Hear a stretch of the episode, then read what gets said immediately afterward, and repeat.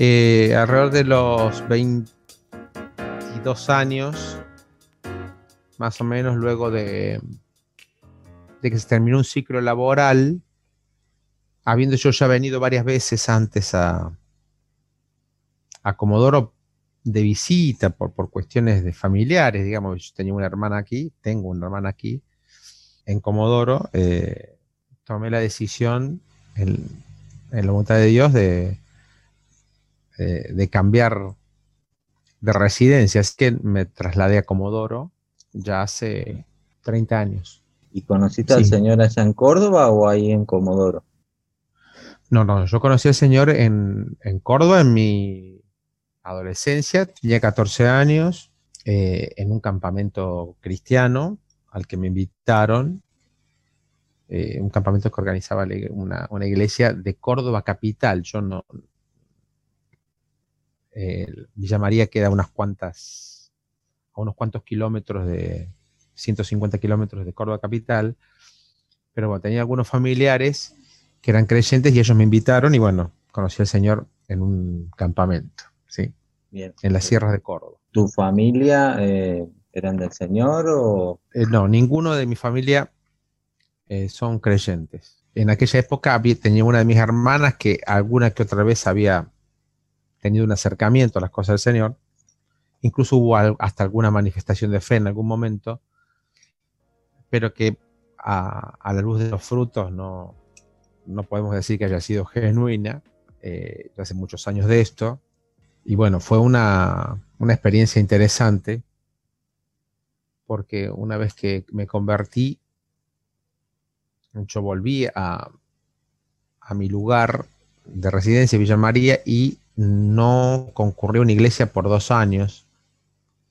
Así, esos dos años fueron dos años muy particulares en los que me los recuerdo muy bien, años muy particulares en donde yo aprendí lo que pude solo, con una Biblia en mano, eh, y tratando, aún cometiendo muchos errores propios de, de no tener idea, eh, el Señor me, me, fue conduciendo por su camino y bueno, y la verdad que hay unas muy lindas experiencias relacionadas a cómo el Señor me fue guiando y mostrándome el camino para llegar a, a la iglesia donde finalmente comencé a congregarme después de dos años y donde también me bauticé y bueno, y, empecé mi, mi, vida de servicio. Pero bueno, eh, la verdad que el Señor ha sido muy bueno conmigo en ese sentido, porque, porque yo me doy cuenta hoy, quizás con mucho, mucha distancia ya, cómo el Señor me cuidó, cómo Él, él siempre procuró eh, con, con, movimientos muy, muy bien diseñados por él. Él movió todas las, todas las piezas como en, una, como en un juego de ajedrez muy bien pensado, ¿sí? Y, y me puso en el lugar correcto, en el momento correcto. Eh, y realmente estoy agradecidísimo al Señor por, por, por, por cómo obró aún cuando, cuando uno no tenía idea de lo que él tenía pensado, de lo que él tenía en mente en relación a, a mi vida en el futuro, ¿no? Pero bueno, acá estamos unos cuantos años después y contentos de no haber nunca dejado el camino del Señor, todo lo contrario, cada vez comprometiéndonos más, y ahora con la familia y demás. En relación a, desde que conociste al Señor, ¿cómo fue el cambio? ¿Fue progresivo? ¿Fue eh, radical? ¿Fue costó? Eh, yo, era, yo, era, bastante chico. En, en, quizá hoy, si vos hablas hoy de un muchacho, un chico de 14 años, más allá de que no ha pasado tanto tiempo, más que una generación, eh, éramos muy diferentes. Así que no, no, no, tenía la experiencia en relación al, al, mundo que hoy tiene un chico de esa edad. Eh, de manera que el, yo era, entre comillas, un buen pibe. Me acuerdo entonces que el Señor me encontrara en esa situación eh, y en esa condición simplemente eh, acentuó más algunas características que uno moralmente ya venía experimentando. Ahora con una impronta distinta, porque el cambio no era por agradar a Dios, sino, eh, o para congraciarme con Dios, sino para agradarle por lo que él había hecho. El cambio fue tremendo desde el punto de vista espiritual. Yo, fue un antes y un después tremendo en mi vida espiritual. Porque yo era practicante de religión incluso. Entonces, eh, había decisiones que tomar en el momento. ¿sí? Había cosas que eran incompatibles. Entonces, uno tenía que tomar decisiones. Y las decisiones se tomaron en el momento adecuado. Eh, eh, así que si hay algo que me quedó claro, porque el motivo de mi conversión o, el, eh, el obstáculo principal en el momento de mi conversión, ¿cuál fue? Fue que yo era religioso. Entonces yo se lo planteé al hermano, me acuerdo, y le dije, yo soy religioso, yo tengo una religión, yo vivo una religión. Entonces, bueno, él me explicó, obviamente, como un chico de 14 años, que la religión no era lo que me iba a salvar, que solo Cristo podía salvarme, y que y, me explicó bien el, concepto de lo que era aceptar a Cristo. Entonces, bueno, uno dice, no, eso es lo que yo quiero, yo no quiero religión, quiero la salvación que me ofrece Cristo. Y en función de eso eh, fue que comenzó ahí mi, nueva vida, ¿no? Me acuerdo ni que fuera hoy, hasta te podría decir algunas de las palabras que dije en ese momento al Señor, pero, pero fue una, una transformación instantánea. Eh, él me cambió la mente en un instante eh, y empecé a pensar diferente.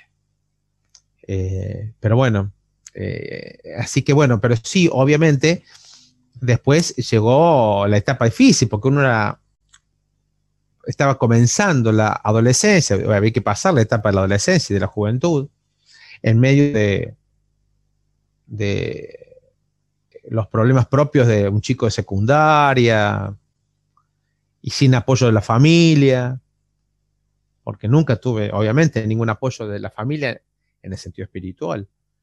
Entonces, eh, siempre dependí de hermanos que, hicieron su trabajo, ¿no?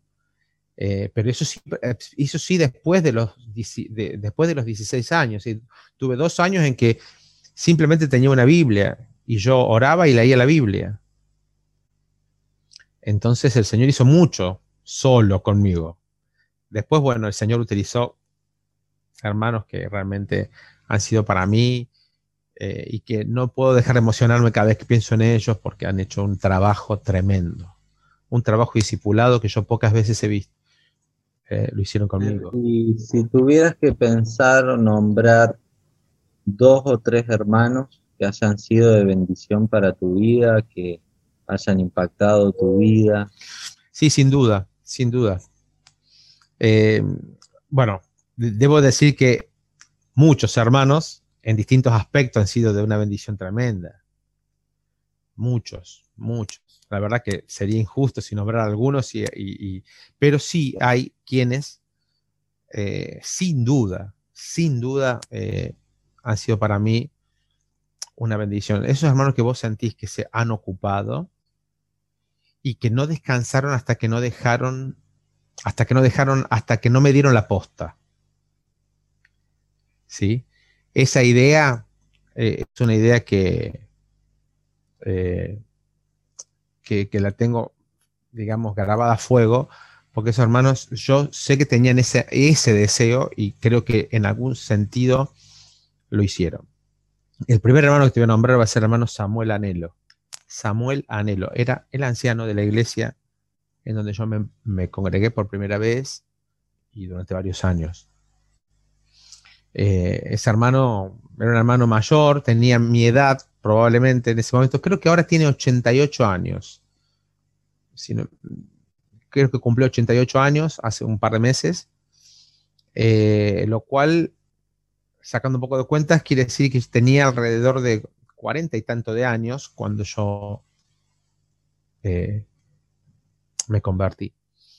Eh, eh, este hermano, bueno, se dedicó de una manera especial. Un hermano que, me, que me tomó y que me discipuló. Lo hizo de una manera muy particular.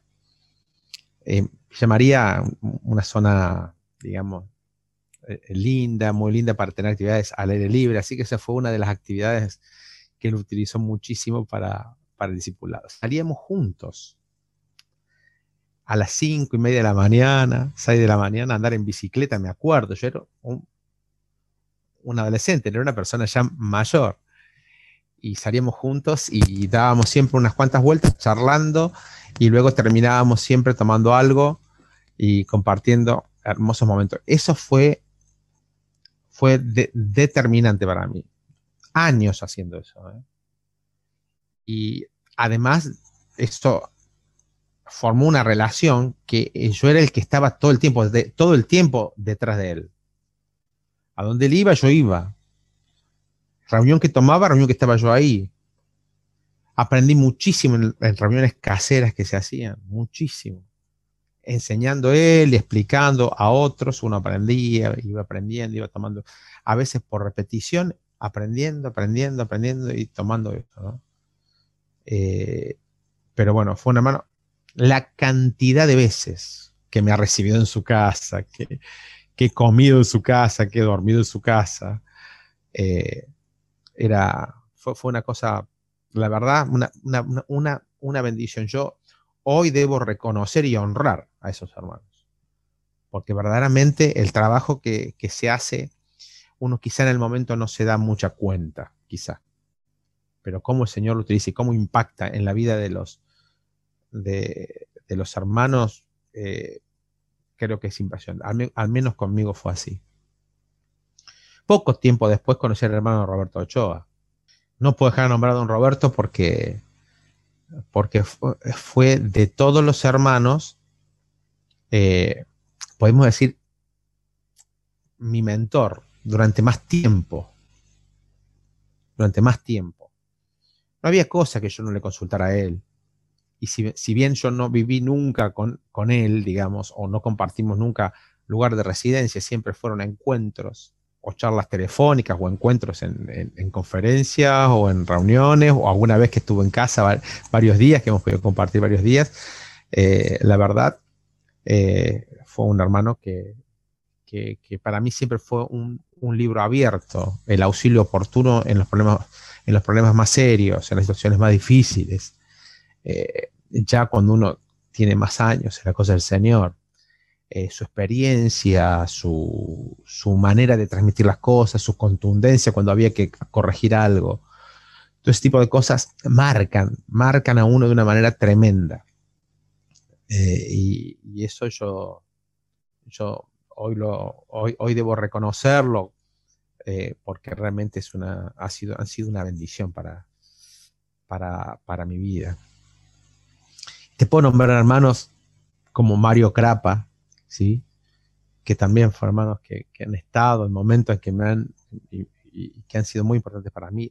Don Samuel Amenos, ¿sí? ninguno está allá, ya se fueron todos con el Señor, excepto Samuel Anelo, que todavía vive eh, en, medio nuestro, los demás viven en la, están viviendo en la presencia del Señor. Eh, pero bueno, son, son hermanos que. Y bueno, y después hermanos más cercanos, en, el tiempo también, que han sido de bendición, de mucha bendición en, distintos tiempos en mi vida. Aunque a veces no hemos coincidido, aunque a veces hemos tenido nuestras dificultades y problemas, no puedo dejar de reconocer la obra que hacen. Te puedo nombrar a un hermano como Heriberto Brugger, ¿sí? aquí en Comodoro, que, verdaderamente ha sido una bendición para mi vida. ¿sí? Después por, las, por, situaciones, las que fueren, podemos no estar de acuerdo en una cosa u otra, pero yo no puedo dejar de reconocer la obra que ellos han hecho. Ha sido realmente una, una bendición para, para mi vida. Y en Comodoro, alguien que ya no está, que realmente fue un padre en los momentos eh, bueno, mis comienzos aquí fue el hermano Daniel Capelia. El hermano Daniel Capelia fue un hermano muy particular, con un carácter bastante particular, pero con una dedicación y un, amor al, servicio para, con los santos que yo no, lo he visto en pocas personas. Lo he visto en pocas personas. Eh, una mano humilde, porque aún teniendo, digamos, mucho como para, para, poder tomar quizá distancia de, otros, fue hermano que siempre estuvo muy cerca. Y eso, y eso es, muy, es muy valorable. Esto sin, sin, eh, sin perjuicio de un montón de hermanos que puntualmente han sido de muchísima bendición. Y no necesariamente hermanos mayores. A mí me han enseñado y me enseñan hermanos jóvenes. Yo no voy a dar nombres ahora. Ahora no voy a dar nombres, pero no, por, no porque no puedo, sino porque no quiero, eh, digamos, porque seguramente va a haber alguien a quien, a quien, a quien no nombre y que realmente haya sido también muy importante. Entonces no, no, por eso no quiero. Pero a mí hay hermanos, a mí yo he dado gracias a Dios por hermanos recién convertidos que me han dado grandes lecciones. Lecciones que no me lo dio ningún otro experimentado en la cosa del Señor.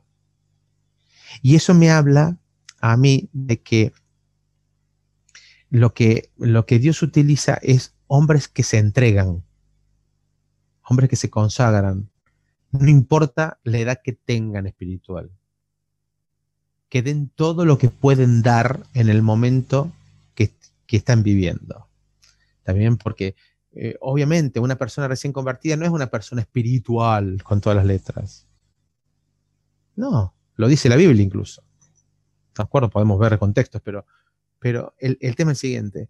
Si esa persona, aún no siendo eh, espiritual en el sentido que nosotros tenemos como concepto de una persona espiritual, que haya crecido en el espíritu, que una persona que haya, que haya desarrollado su, vida espiritual, si, si da todo a Dios lo que tiene, aunque sea poco, yo creo que Dios pondera, esa es la palabra creo correcta, pondera esa, esa, esa condición y hace las cosas más maravillosas con personas que, aunque tengan poco, lo entregan todo y podemos ver, ver ejemplos en la Biblia. ¿sí? Si no, pensemos en la viuda, hablando de lo material. Llevaban los cofres llenos de oro, llevó dos, dos, moneditas. Esa persona es a la que Dios quiso nombrar y quiso dejar registro. ¿no? Porque es así. Eh, ¿Cuántos han tenido muestras de adoración y de entrega a Dios? Muchísimo en la Biblia. Encontramos grandes hermanos, que yo podemos hablar de Esteban, podemos hablar de, los apóstoles que, que, murieron de manera tremenda, qué sé yo, entregando su vida al Señor. Pero cuando uno va a la, a, la Biblia y dice, hay alguien, dijo, dijo el Señor, hay alguien de quien no va a haber en ningún lugar que se predique el Evangelio que no se la, que no se la tenga en cuenta. Y fue alguien simplemente que dijo, tengo esto que es de mucho valor pero se lo dio a Dios. Rompió el alabastro y allí eso fue lo que el Señor dijo. Lo que hizo ella no lo hizo nadie. Entonces, eh, creo que, tiene que ver con eso. Por eso yo digo que las personas, eh, yo, doy muchas gracias. Y en los últimos años, te digo, estos últimos años que han pasado, yo doy gracias a Dios por, por los creyentes nuevos, que aún no saben encontrar un libro en la Biblia, cuando vos le decís un libro medio difícil encontrar. Y que a mí me han dado lecciones que no las recibido de nadie. Qué valioso eso, qué importante. Eh, a veces como que esperamos a que tenga cierta cantidad de años de creyentes, pero muchas veces pasa eso, ¿no? Eh, encontramos actitudes, encontramos eh, obediencia, encontramos un deseo, un corazón rendido a Cristo de alguien que recién lo conoce y no deberíamos perder eso. Eh, no deberíamos acostumbrarnos, no deberíamos eh, volvernos tan religiosos, sino que vivir la fe, vivir a Cristo, Fer, algunas preguntas que son cortitas, pero que pueden tener una respuesta larga. Si yo te digo un libro de la Biblia, ¿qué libro dirías? Wow, qué pregunta. La verdad que, bueno, eh, un libro, bueno, obviamente los libros del Nuevo Testamento son muy caros, muy caros. Eh, Judas marcó mucho a mí. Mirá vos lo que te voy a decir. La carta Judas a mí me ha sido muy importante para mí. Pero bueno, eh, obviamente tiene un, objetivo muy, muy, muy, muy particular, muy especial y me ha hecho mucho bien. Pero bueno, te voy a decir el libro para mí. Bueno, Isaías. Qué libro, hermano. Qué, qué, qué profecía. Será porque, porque bueno, nos, pone, nos pone a Cristo como el centro mismo y lo desarrolla de una manera, de una manera tremenda, aún sin saber que hablaba de él. Eh, pero yo creo que Isaías. Yo creo que Isaías. Además está demostrado numéricamente y conceptualmente que el centro mismo de la profecía es la cruz de Cristo. Y eso, eso me, a, mí ha, habido algunas veces que me ha, me ha erizado en, algún momento eh, esa, eh, leerlo, estudiarlo o mirarlo desde algún punto de vista, ese libro, la verdad que, bueno, no, no, no, nos cansaremos nunca de analizarlo y de descubrir cosas más preciosas allí. Pero bueno, obviamente eso tiene su fundamento en que hay otros libros que lo apoyan, ¿no? Eh, por eso uno hoy puede valorar una profecía como la de Isaías de una manera especial. ¿sí? Todos sabemos que en la época de Isaías, en realidad como profeta, fue un fracaso, como casi todos los profetas del Antiguo Testamento. Eh, a ver, eh, entiéndase bien, eh, un fracaso en qué sentido? En que no, muchos de ellos, a pesar de que, de eran mensajeros de, juicio, de gloria y, de, no, fueron interpretados, no, los pudieron entender. Y el pueblo se rebeló. ¿Y qué hicieron con ellos? Los mataron, los mataron, los maltrataron, los vituperaron. Lo dice Lucas capítulo 6, bueno, 6 eh, y, y otro pasaje cuando dice, así hacían con los profetas. Los trataban mal, los vituperaban, mentían cerca de ellos. No hubo manera de que ellos tuvieran el éxito que todos hubiésemos querido que tuvieran. Entonces uno hoy los valora de una manera distinta. Isaías para mí, bueno. Pero igual, igual eso no quiere decir que no me, que no me estremezcan otros, otros profetas, pero bueno, Isaías, qué sé yo, será por, será por Isaías 53, qué sé yo. No, no hay manera de que uno no pueda. Igual a mí me. Un libro al que, al que recurrís habitualmente. A un libro al que volvés. Eh, es un libro que, me, que me encamina, podría decir. Uno para distintas situaciones de la vida irá a distintos libros, a distintos pasajes, otros incluso, porque parece tenemos la palabra, pero, pero puntualmente uno, cuando, cuando uno tiene esa tendencia humana de perder el eje, entonces, ese es, ese, es el, ese es el libro que te, ese es el libro que a mí me, pone en, en la situación correcta, ¿sí? Porque me lleva a Cristo. Y, y hay algo que tenemos que entender, que a veces queremos vivir el cristianismo al margen de Cristo. Y eso es imposible sin pervertir a la palabra. ¿Me entendés? Entonces, por eso cuando uno, cuando uno encuentra como a mí me sucede en este caso, a otros puede ser con otros pasajes, yo no digo que no. Este libro, donde vos encontrás allí el lugar en donde vos te acomodás definitivamente para decir sigo el camino, ¿entendés? Encontrás que, que, que, que no hay perversión que, que pueda ir más allá cuando tenés ese camino. Entonces, el, el cristianismo es Cristo, y no hay pasaje que con tanta eh, exactitud, con, tanta, con tanto detalle, con tanta destreza desde, lo, desde las figuras hasta lo, hasta lo literario, todo, todo, todo, todo, absolutamente todo.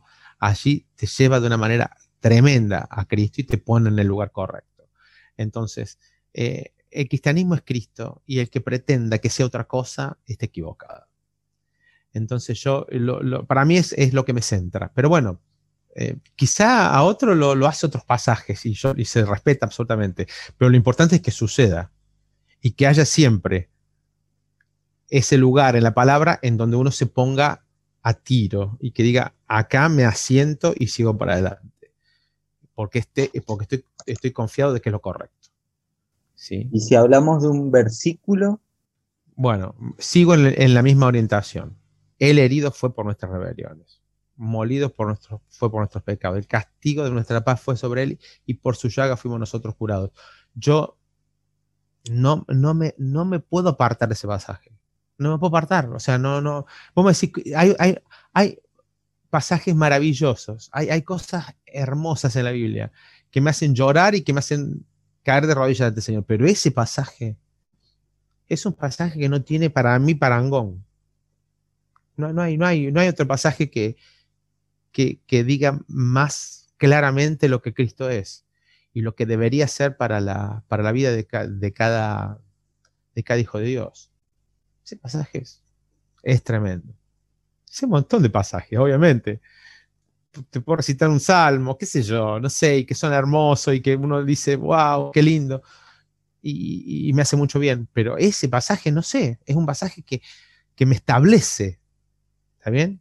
Y me dice, este es tu lugar, este es tu lugar. Vos estás en las llagas de Cristo. Si eso no hubiese sucedido, no serías nada. Es como cuando los, eh, los, judíos se, se, marcaban en sus manos a Jerusalén estando lejos. Y ellos miraban eso y añoraban, eh, añoraban aquello tan, tan hermoso que era su lugar, el lugar donde adoraban a Dios, el lugar donde servían a Dios y demás. Y hoy yo mirás en ese pasaje y yo miro las manos de Cristo, el costado de Cristo, y ahí uno se ve. Ahí uno se ve. No hay, no hay otro lugar donde uno se ve, se pueda ver más claro. ¿Tenés algún autor extrabíblico al que recurras, que te guste, algún libro? Bueno, eh, hace un rato, fuera de este, de este momento, hablábamos de, de personas que no, que no les gusta hablar de, personas o, de, o, de, comentarios o de opiniones que no tengan que ver con la Biblia eh, específicamente, pero bueno, yo mentiría si digo que no, que no consulto eh, la opinión de, hermanos, sería, estaría faltando a, la verdad y de hecho hay hermanos que me sorprenden, me sorprenden.